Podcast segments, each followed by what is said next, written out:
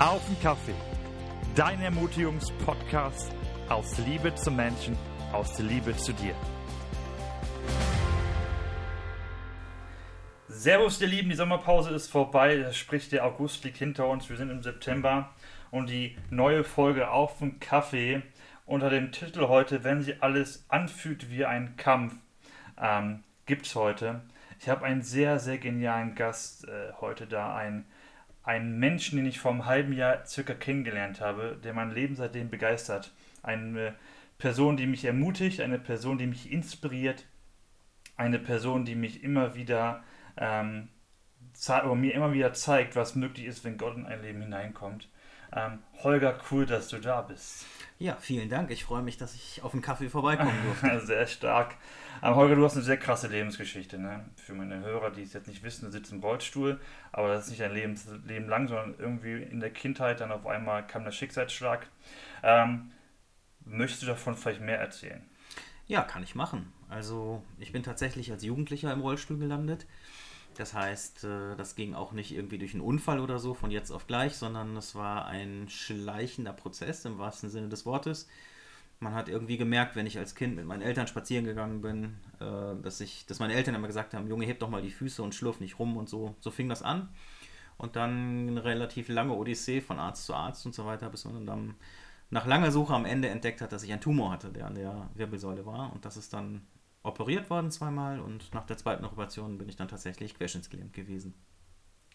Was mich beeindruckt bei dir, Holger, ist, dass deine, deine positive Art, trotz dieser Schicksalsschläge, also trotz diesen Herausforderungen, deine positive Art auch nicht urteilend über andere Menschen zu denken, sondern sehr wohlwollend über andere Menschen zu denken, wahrscheinlich auch über Ärzte. Ähm, aber du hast ja in deinem Leben vieles erlebt, du hast vieles angegangen oder wolltest vieles angehen. Wie bist du oder gehst du mit Rückschlägen um? Ja, also das mit dem Wohlwollen, ähm, da muss ich sagen, das ist eine, eine Gabe, die ich geschenkt bekommen habe von Gott, weil ich weiß, dass es Menschen gibt, die, wenn sie ähm, ähnliche Dinge erleben, ich meine, das Wort, was man immer benutzt, ist halt Schicksalsschlag, äh, dass sie damit eben nicht so umgehen können, wie ich das konnte. Und dafür bin ich sehr dankbar, dass ich eben sehr positiv auch in diesen äh, Rückschlägen sozusagen nach vorne gucken kann. Das, dessen bin ich mir sehr bewusst und auch wirklich dankbar dafür, dass ich das als Gabe mitbekommen habe.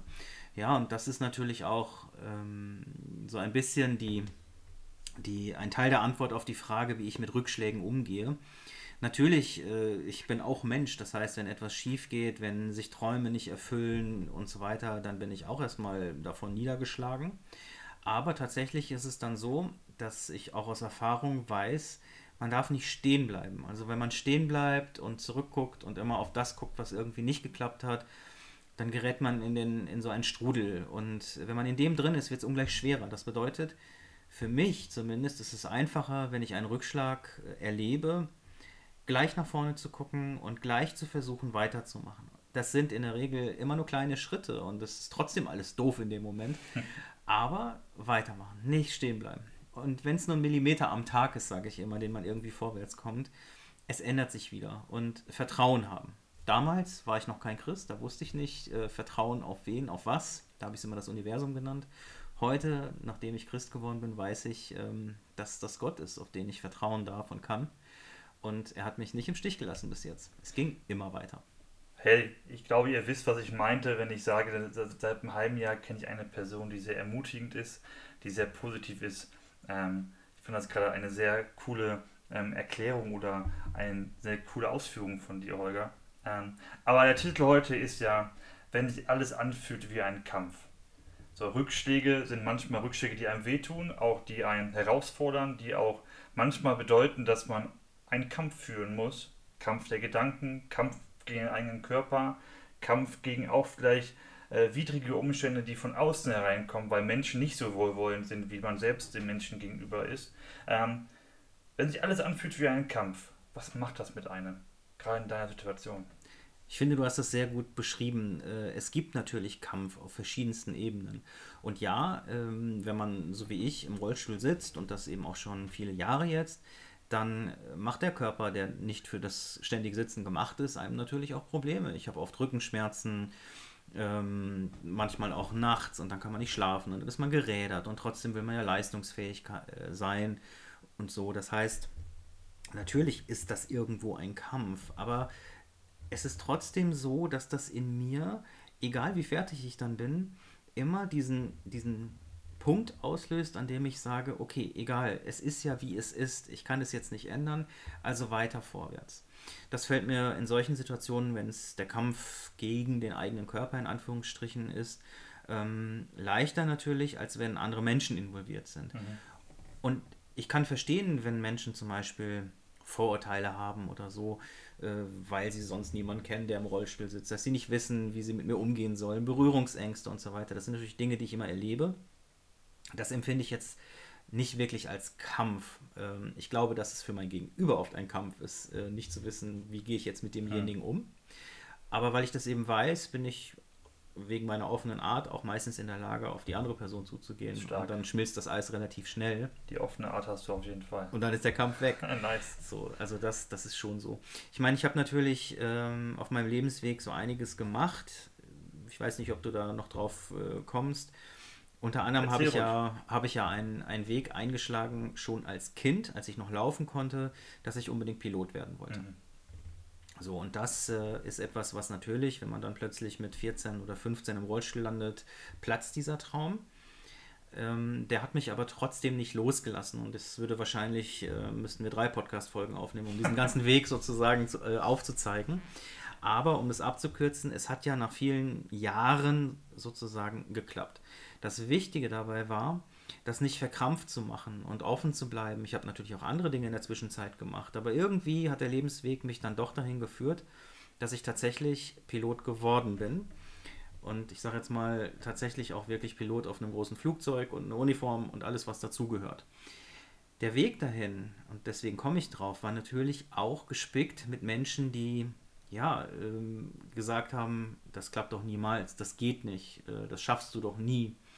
Und das ist ein doppelter Kampf, den man in dem Moment führen muss. Nämlich einmal gegen sein eigenes Inneres, was anfängt, das auch anzunehmen und zu denken, hm, ja, vielleicht haben die ja recht mhm. und ja, vielleicht klappt das wirklich nicht und ja, es ist ja wirklich sehr utopisch. Aber gleichzeitig, wenn man das in seinem Inneren auf die Reihe kriegt und sagt, nee, ich schaffe das, dann ist es trotzdem ein Kampf gegen Menschen, die ja auch manchmal an entscheidenden Stellen sitzen, die irgendwelche Unterschriften dir geben müssen, die Dokumente ausstellen müssen und so weiter. Ähm, da muss ich sagen, ist es natürlich manchmal Kampf, der einen auch frustrieren kann, aber, und das ist das Wichtige dabei, egal wie viele Menschen gesagt haben, es geht nicht. Es gab genauso viele Menschen, die mich unterstützt haben, die gesagt haben, boah, total stark, dass du das machst und wir begleiten das ähm, und unterstützen das auch, ohne dass ich was geschenkt bekommen habe natürlich. Ganz im Gegenteil, weil man kann sich ja vorstellen, wenn es darum geht, ein großes Flugzeug zu fliegen und da sitzen Menschen drin, dass niemand irgendetwas unterschreibt, weil er mich jetzt nett findet oder mhm. das Ganze ja. unterstützt, sondern ja. da bin ich durchaus auch sehr, sehr hart geprüft worden und so, was ich aber auch gut finde. Und das finde ich ja total spannend und total ermutigend, ne? dass trotz deiner Lebensstory, trotz des Umstands, in dem du quasi drin bist, mit dass du im Rollstuhl sitzt, dass du ein Handicap hast, hast du nicht aufgegeben, so, ne? Und hast deine Ziele immer vor Augen gehabt, auch deine Kindheitsträume, ne? Du hast mal erzählt, du bist ja sogar Segler oder Segellerner, äh, wie sagt man? Segellehrer. Segellehrer. Ähm, und das sind alles Dinge, die man sich eigentlich nicht vorstellen kann, dass das jemand wie du im Handicap machen kann. Und doch hast du nicht aufgegeben, weil du dir einen gewissen Lebenstraum oder gewisse Lebensträume und Ziele erfüllen wolltest. So, ne? Und das finde ich so beeindruckend, so stark und das finde ich so ermutigend so. Ähm, und ich glaube, das brauchen ganz viele Menschen da draußen, dass sie, äh, dass jedes Ziel ist, ist, ist, ist wert, daran zu glauben jedes Ziel ist es wert daran, äh, sich zu ermutigen, selbst, selbst zu motivieren, dass wenn man will, alles möglich ist. Absolut. Und es ist so, dass ähm, gerade sowas wie eine Behinderung natürlich sichtbar ist. Das kann man sehen und deswegen reagieren Menschen darauf. Aber für mich ist das ja so, die Person, die mich ausmacht, die sitzt ja irgendwie, ich sag jetzt mal in meinem Kopf. Also die Person Holger ist ja nicht dieser Körper, mhm. sondern der Geist da drin. Und ähm, dieser, diese Person sieht das gar nicht so, dass da ein Handicap ist. Also für mich ist dieses Handicap eigentlich gar nicht wirklich da. Natürlich im Alltag ist eine Stufe oder eine Treppe irgendwas, was äh, nervt und stört und so mhm. weiter. Aber ich bin, glaube ich, der selbe Holger, der ich wäre, wenn ich laufen könnte. Wobei das ein bisschen hypothetisch ist, weil natürlich Lebenswege, klar, durch solche Einschnitte irgendwie beeinflusst werden. Aber ich kann nur noch mal sagen, weil du es gerade erwähnt hast, ich bin sehr, sehr dankbar dafür, dass ich diese Gabe geschenkt bekommen habe, in diese positive Richtung gucken zu können. Richtig cool. Richtig Und ich cool. möchte eins sagen, ähm, wenn, wenn jetzt deine Hörer das so hören, ich weiß, dass es viele Menschen gibt, die das nicht so gut können, die eher negativ sind. Und die sollen sich davon nicht entmutigen lassen. Auch dann, wenn man das nicht so kann wie ich, immer nur das Positive zu sehen, bedeutet das nicht, dass man nicht auch diesen Weg gehen kann. In kleinen Schritten.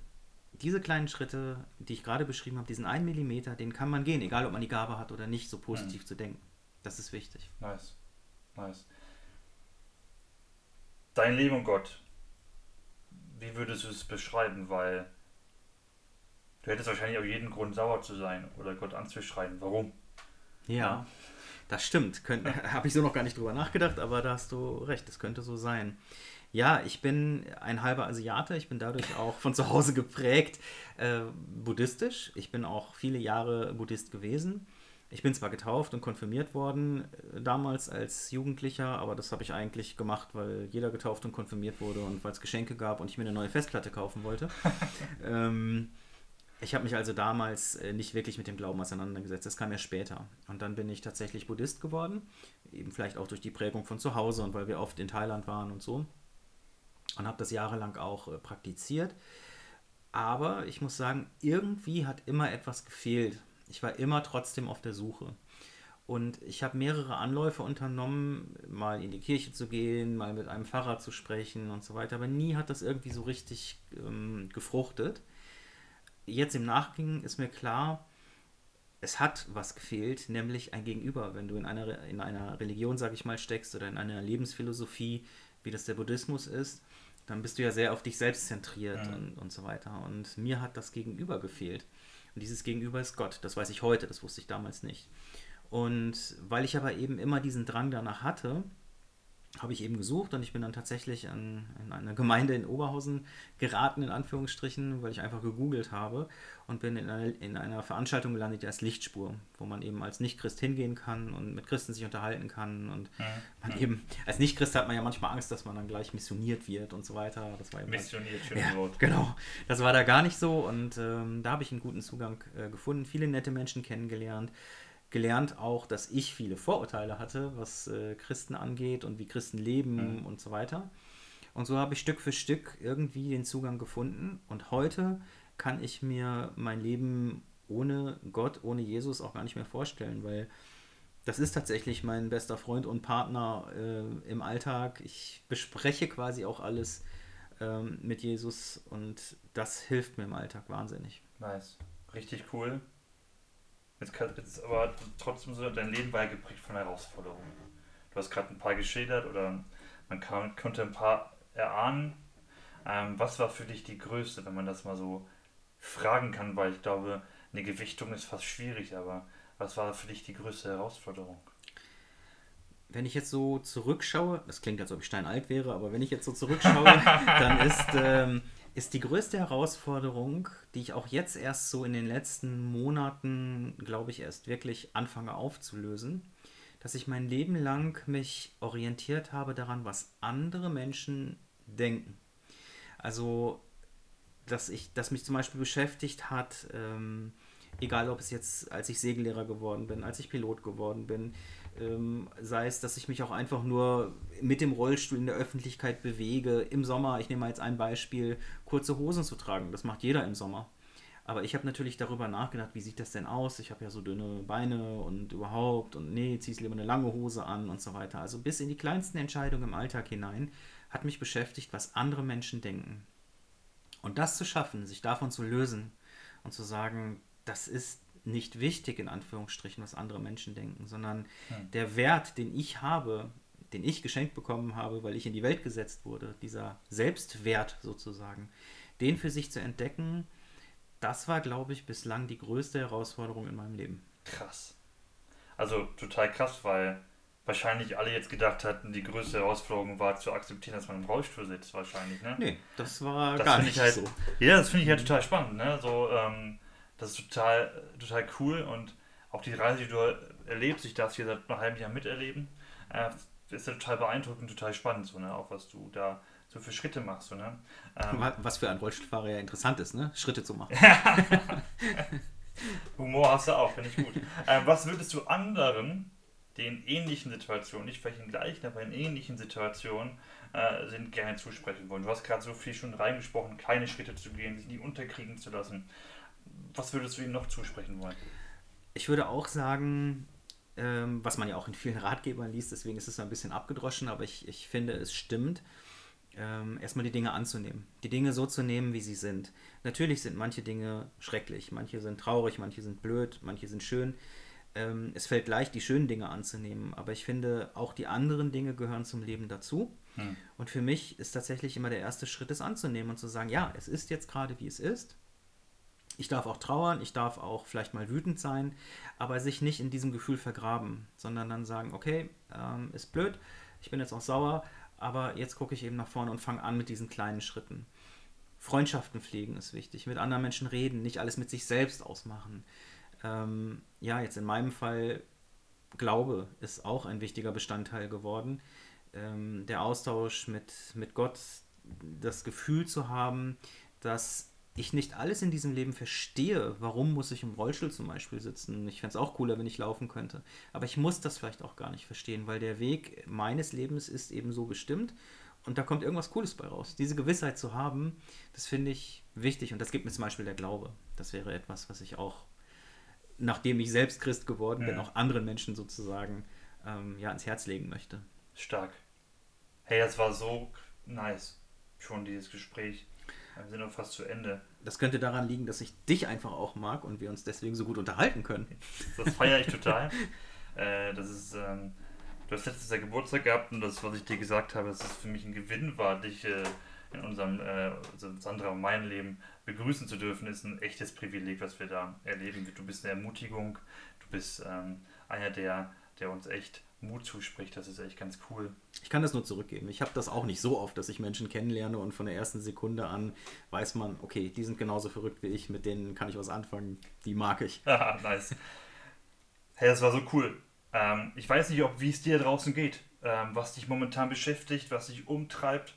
Wenn sich alles anfühlt wie ein Kampf, die Folge von heute, der Titel von heute, ähm, dann ist, glaube ich, die, den Zuspruch, den Holger dir heute geben möchte oder den wir dir geben wollen, ist, bleib dran. Lass dich nicht unterkriegen, bleib ermutigt. Und wenn es nur Schritt für Schritt ist, den du dich vorwärts bewegst, aus diesem Umstand heraus, aus deinem Handicap heraus, aus dem, was dich vielleicht gerade äh, negativ runterzieht beschäftigt, Schritt für Schritt ist ein Schritt in die richtige Richtung. Und es ist so stark, äh, dass Gott dich liebt und das möchten wir dir nochmal über diesen Weg zusprechen. Bleib dran, Gottes Segen dir. Auf den Kaffee.